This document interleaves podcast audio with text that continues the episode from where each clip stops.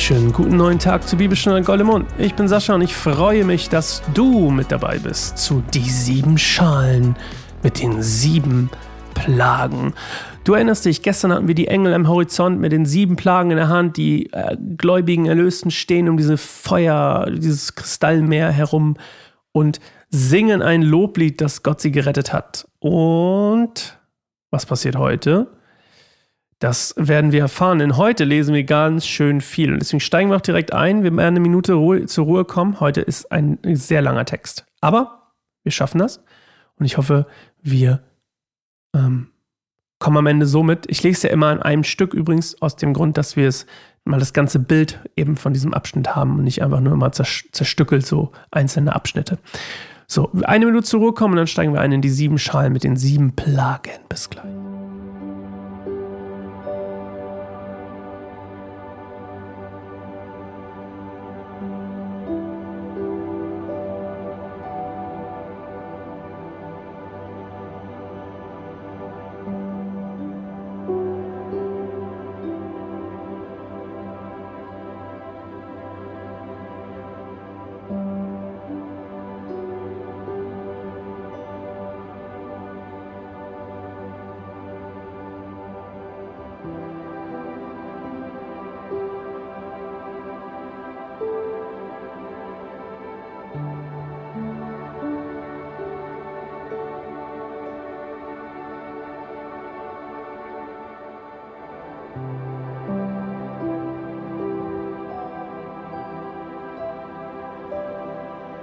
Dann blickte ich auf und sah, dass der Tempel im Himmel, das Heiligtum im Zelt Gottes, weit geöffnet wurde.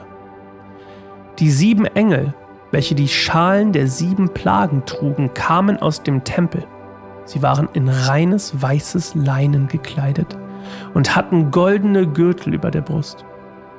Und eines der vier lebendigen Wesen reichte jedem der sieben Engel eine goldene Schale, gefüllt mit dem schrecklichen Zorn Gottes, der in alle Ewigkeit lebt. Der Tempel war vom Rauch der Herrlichkeit und Macht Gottes erfüllt. Niemand konnte den Tempel betreten, bis die sieben Engel die sieben Plagen ausgegossen hatten. Dann hörte ich eine laute Stimme aus dem Tempel zu den sieben Engeln sagen, Geht jetzt und gießt die sieben Schalen mit dem Zorn Gottes über die Erde aus. Da verließ der erste Engel den Tempel und goss seine Schale über die Erde aus.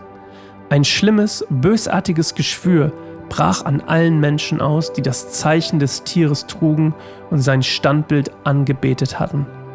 Danach goss der zweite Engel seine Schale über dem Meer aus, und das Wasser im Meer wurde wie das Blut eines Toten, und alles, was im Meer lebte, starb. Und der dritte Engel goss seine Schale über den Flüssen und Quellen aus, und sie wurden wie Blut.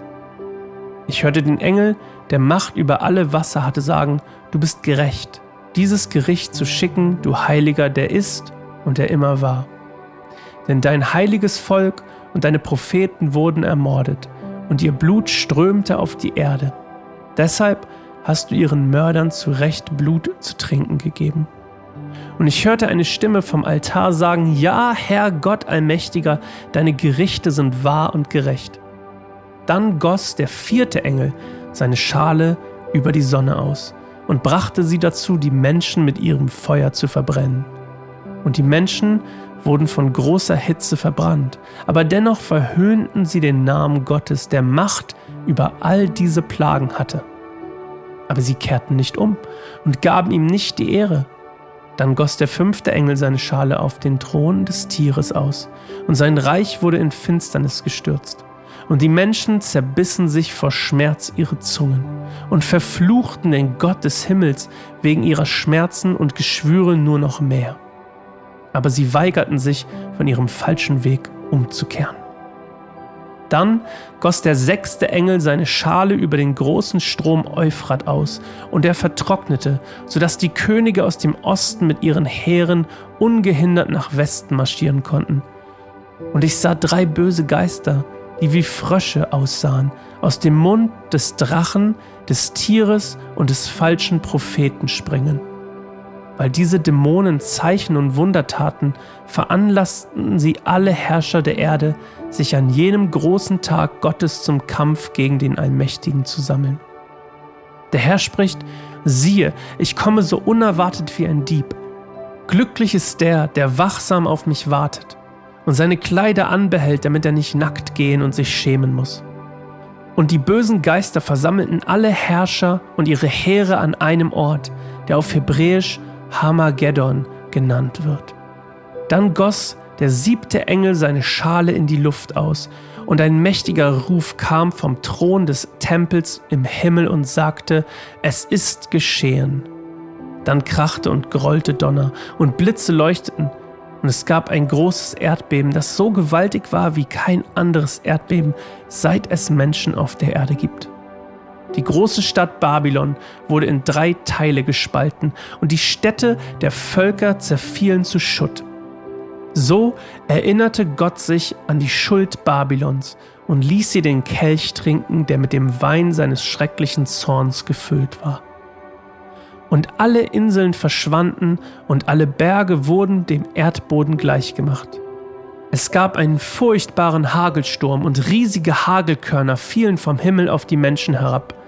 Und doch verfluchten sie Gott für den Hagelsturm, der eine außerordentlich schreckliche Plage war. Okay.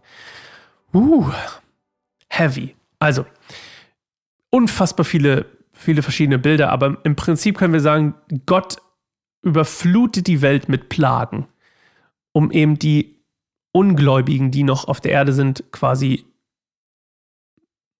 zu, ja, dahin zu raffen. Und wenn man so will, ist es dann eben, passiert eigentlich genau das, nämlich dass die Menschen, die dann von den Plagen heimgesucht werden, im Gegensatz zu Hiob übrigens, die heimgesucht werden, eben noch noch mehr anti-Gott werden. Also sie sind noch mehr auf sauer auf ihn. Und sein Zorn wird immer größer. Also es spielt sich wie so eine Zornspirale hoch. Es gibt ja auch die Wutspirale. Einer wird wütend, der andere wird wütend, dann ne, ballert es sich hoch.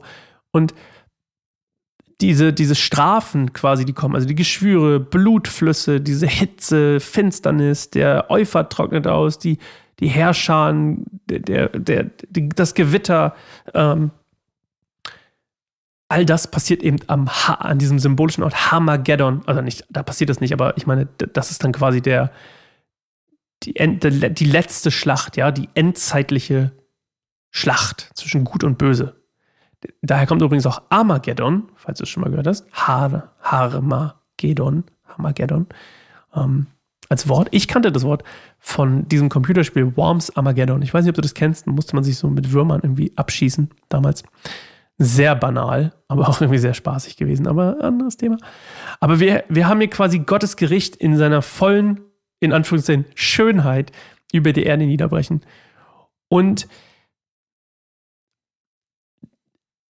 daraus entsteht für mich irgendwie immer noch wieder diese, ich hatte ja gestern die Frage, hast du Angst vor der Endzeit? Und wir müssen uns ja im Klaren sein darüber, dass wenn wir eben zu diesen, wenn wir zu diesen 154.000 gehören würden, übrigens eine Sache, die, glaube ich, zumindest wenn ich das richtig verstanden habe, die Zeugen Jehovas antreibt. Die denken, die müssen eine gewisse, die müssen etwas Gewisses tun, glaube ich, eine gewisse Zahl von Menschen retten oder so, um eben in, zu diesen 144.000 zu gehören und dann als quasi geschlossener Kreis oder als, als, als quasi Teil davon mit da, davon bewahrt zu werden und entrückt zu werden. Und also angesichts dieses, dieser Endzeit und dieses bevorstehenden, dieser bevorstehenden Endzeit, wir, wir sagen jetzt mal, das passiert so. Und ich finde es auch immer spannend, die Frage überhaupt sich zu stellen, kann ich überhaupt gläubig sein und das nicht glauben, also dass das nicht passiert? Also bin ich dann picky und sage, naja, ich glaube zwar an Jesus, aber ich glaube nicht daran, weil wenn ich das eine glaube, ist es irgendwie weird, das andere nicht zu glauben. Und angesichts dieser Endzeit, die auf uns zukommt, und diesen Kampf, der auf uns zukommt, und diese Verfolgung, die auf uns zukommt, und diese Standhaftigkeit, die wir beweisen müssen als Christen, etc., etc. Wie kann meine Rolle heute aussehen? Oder wie kann deine Rolle heute aussehen? Zu leben. Ich weiß, das ist erstmal abstrakt, aber denk mal drüber nach. Wie lebe ich heutzutage? Wenn ich wenn ich wirklich glaube und mir darüber mir das bewusst mache, dass das kommen wird, Das ist meine Frage. Wie lebe ich damit heute? Oder wie lebst du damit heute? Sascha Sommerbaum.org. Ich freue mich auf deine, deine Nachrichten und wir hören uns morgen wieder zu einer neuen Folge Bibelstunde Goldemund mit mir, Sascha. Bis morgen. Ciao.